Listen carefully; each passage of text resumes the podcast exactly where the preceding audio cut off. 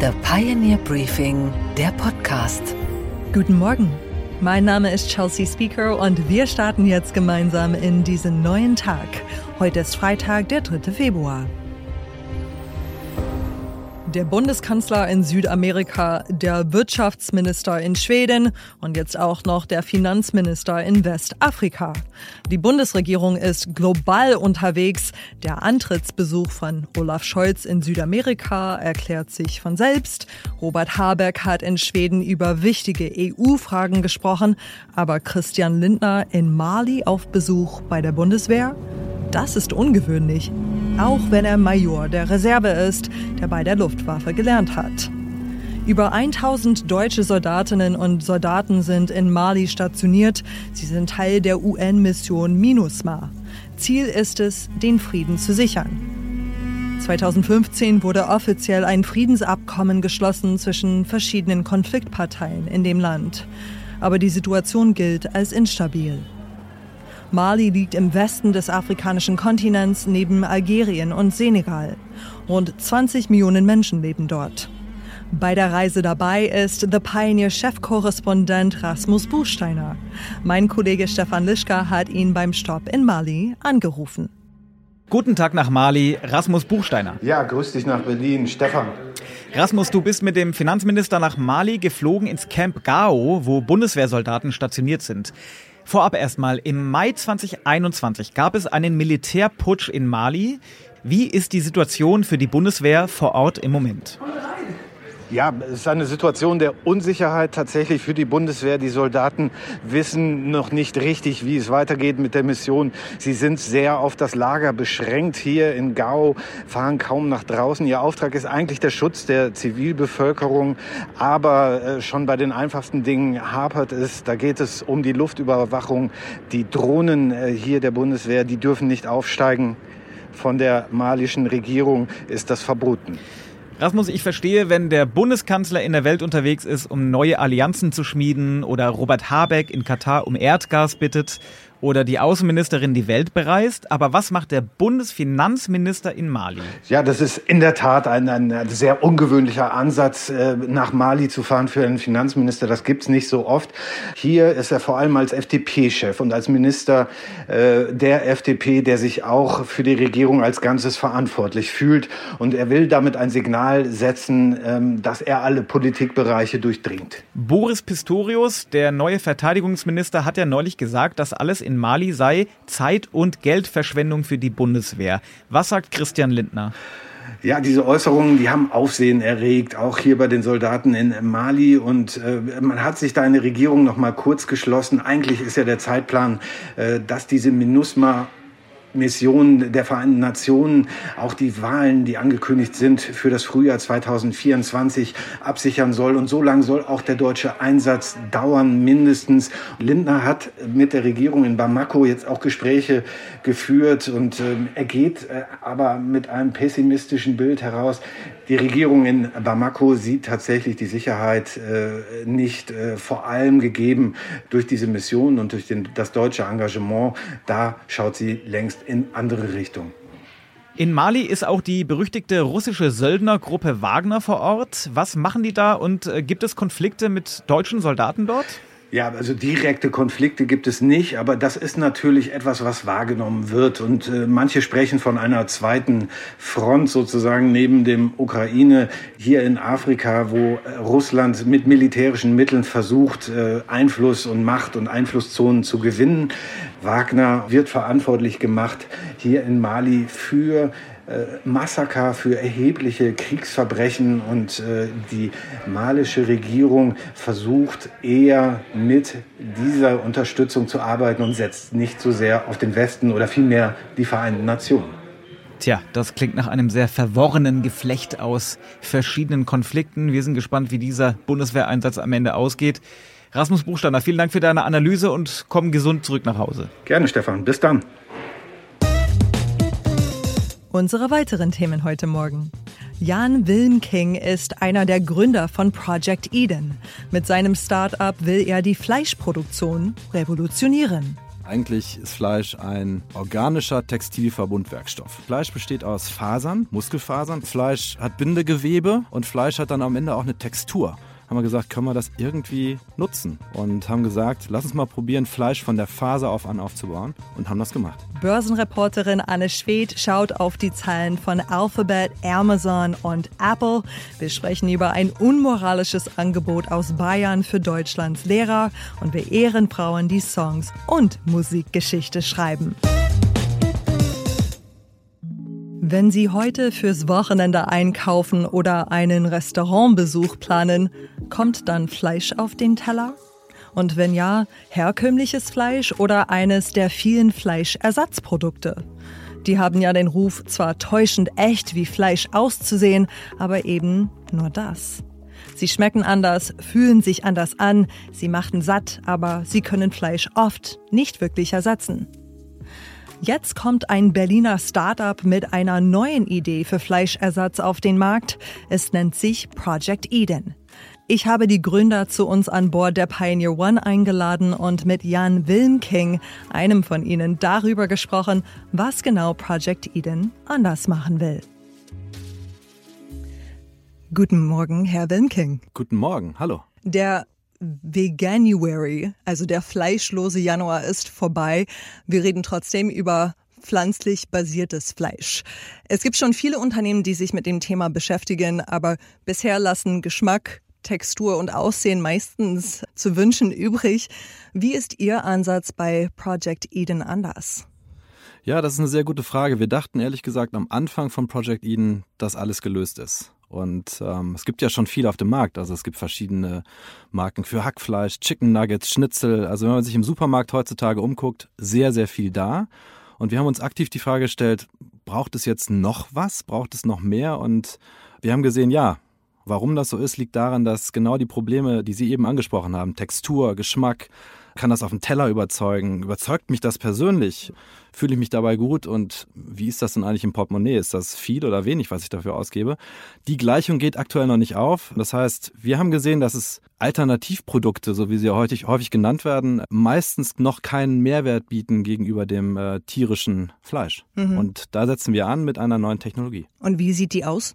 Wir haben uns äh, Fleisch als Material angeguckt und David ist einer meiner Mitgründer, der hat äh, irgendwann mal so einen tollen Satz gesagt, der war mit seiner tiefen, sonoren Stimme war das so, also eigentlich ist Fleisch ein organischer Textilverbundwerkstoff. Und da saß dann erstmal so im Raum, ein organischer Textilverbundwerkstoff, gut, der ist auch Ingenieur.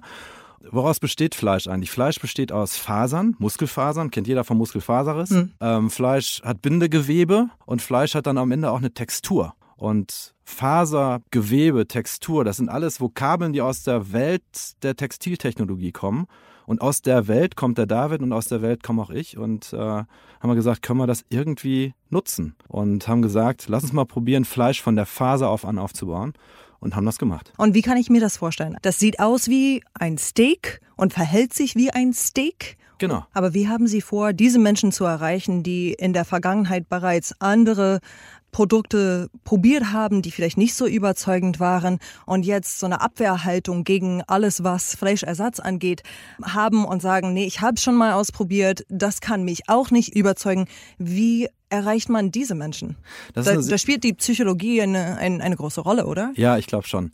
Das ist auch ein, erstmal ein gefühlt großes Problem. Auf einer globalen Skala ist das wahrscheinlich gar nicht so ein großes Problem, weil wenn man sich den Markt für Fleisch anguckt, das ist einer der einzigen, also mit einzigen äh, Trillion-Dollar-Markets, also riesengroß.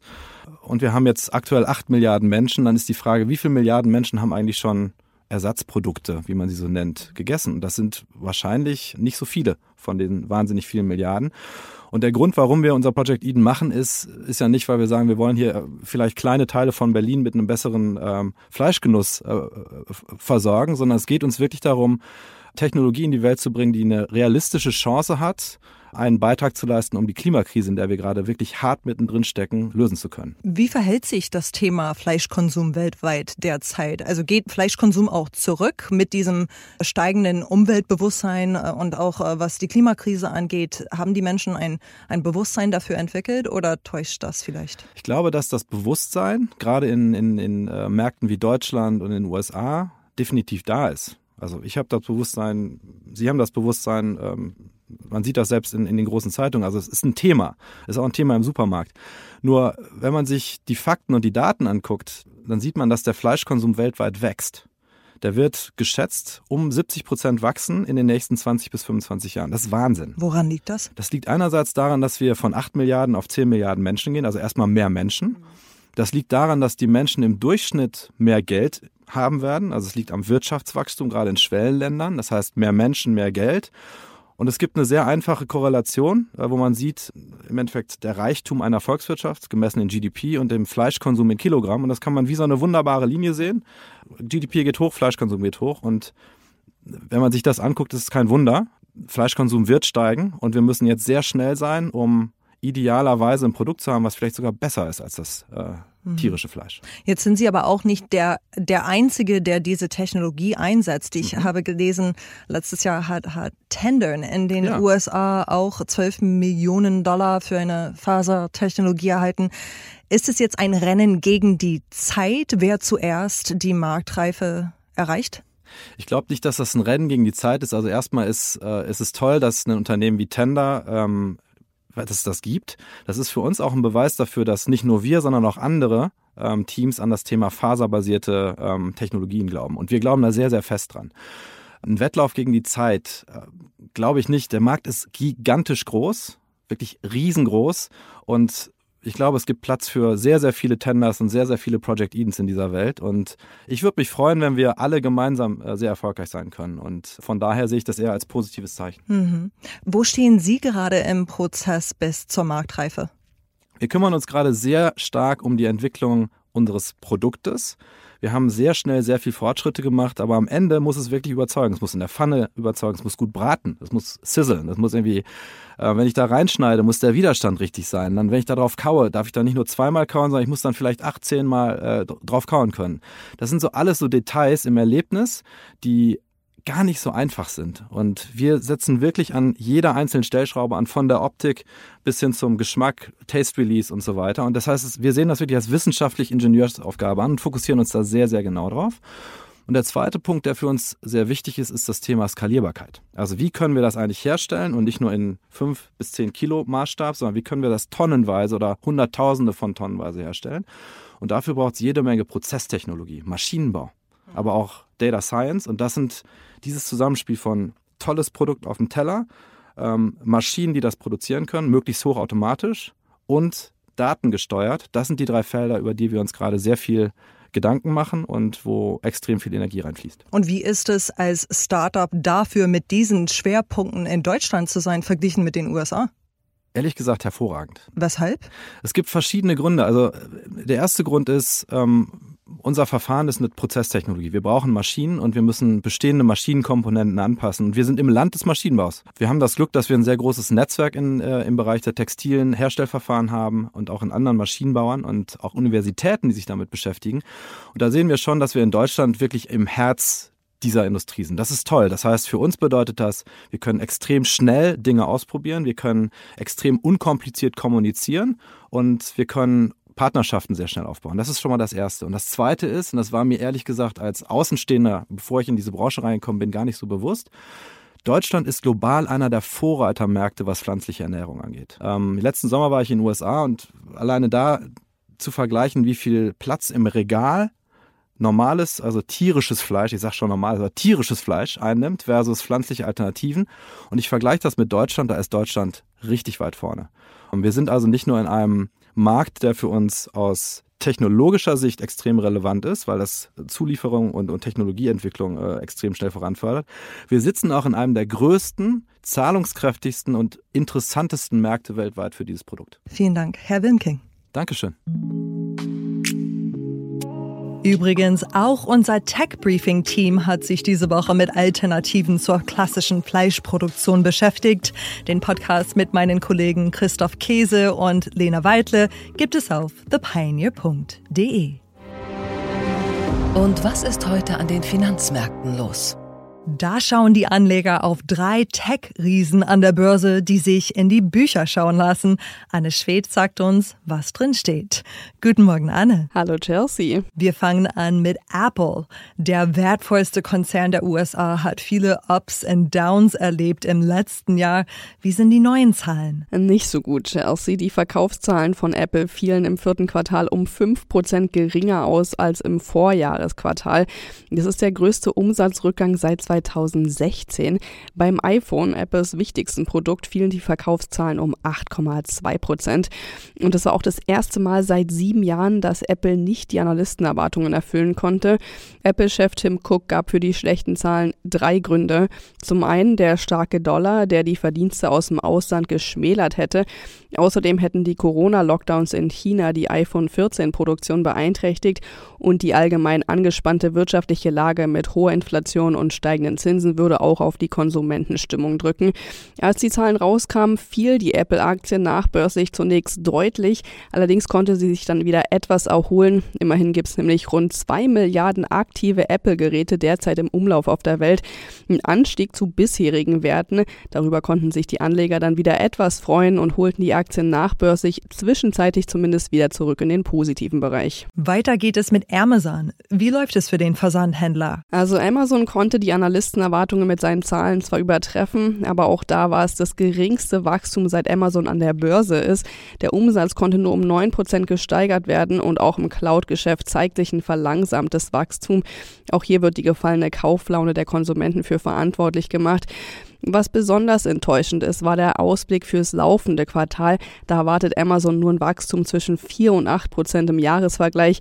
Die Amazon-Aktie fiel nachbörslich um mehr als 1 Prozent, was schade ist, weil im regulären Handel hatte sie noch um 7,4 Prozent zugelegt. So optimistisch waren die Anleger. Zu guter Letzt hat auch Alphabet Zahlen veröffentlicht. Das ist der Mutterkonzern von Google. Wie hat sich das Unternehmen im letzten Quartal geschlagen? Ja, auch nicht so mega. Da hatten sich die Anleger auch bessere Zahlen vorgestellt. Im regulären Handel gab es bei der Google-Aktie auch noch einen Plus von 7,3 Prozent, was übrigens auch an der allgemein guten Stimmung lag mit Blick auf die Meterzahlen, die ja einen Tag davor rauskamen. Alphabet konnte weder beim Umsatz noch beim Gewinn die Analystenerwartungen übertreffen. Der Konzern konnte im vierten Quartal nur um 1 Prozent wachsen im Jahresvergleich. Schuld seien vor allem die schwachen Werbeeinnahmen von YouTube gewesen.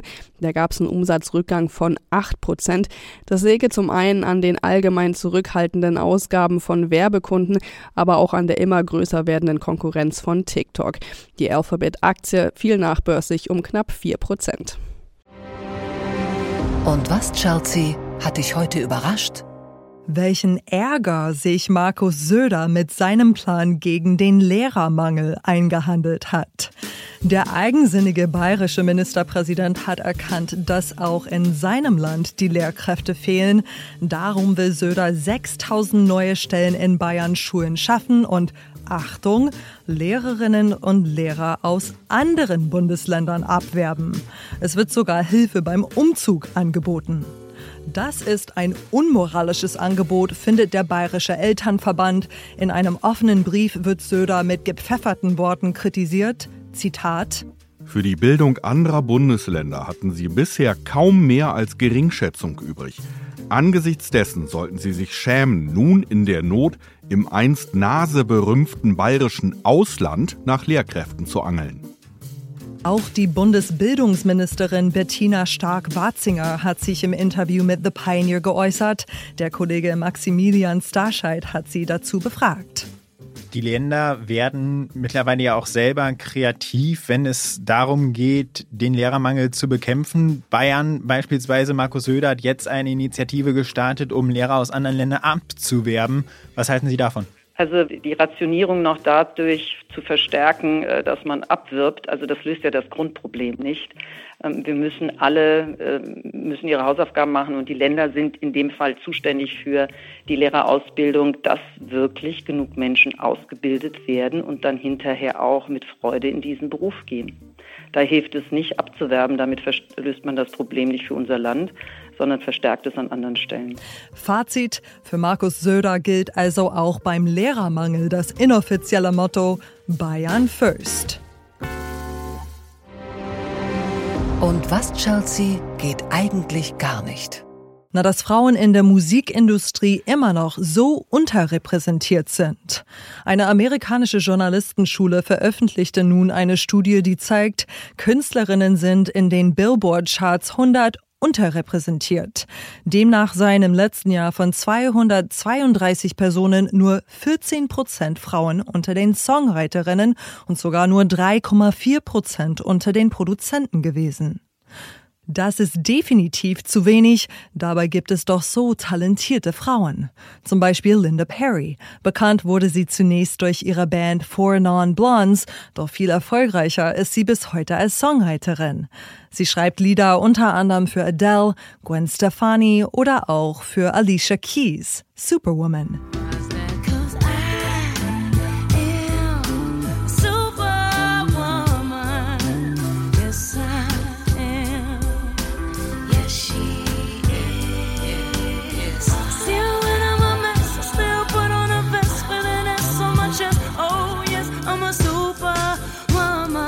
Weniger erfolgreich ist die spanische Künstlerin und Allround-Talent Rosalia. Sie singt, sie tanzt, sie schreibt und sie produziert. Am liebsten auch ihre eigenen Hits wie Despecha.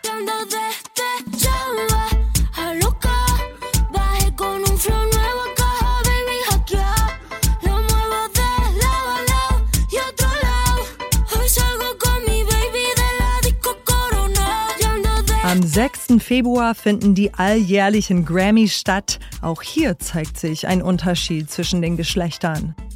Nur knapp 14 Prozent der Nominierten zwischen 2013 und 2023 sind Frauen gewesen. Rosalia ist gleich für zwei Grammys nominiert, an ihr kann es also schon mal nicht liegen. Es wäre aber ein echter Fortschritt, wenn sie nächstes Jahr viele Mitbewerberinnen hätte. Ich wünsche Ihnen jetzt einen zuversichtlichen Start in den neuen Tag und nachher in das Wochenende. Ich bin Chelsea Speaker und am Montag hören Sie hier meinen Kollege Michael Bröcker. Same time, same place.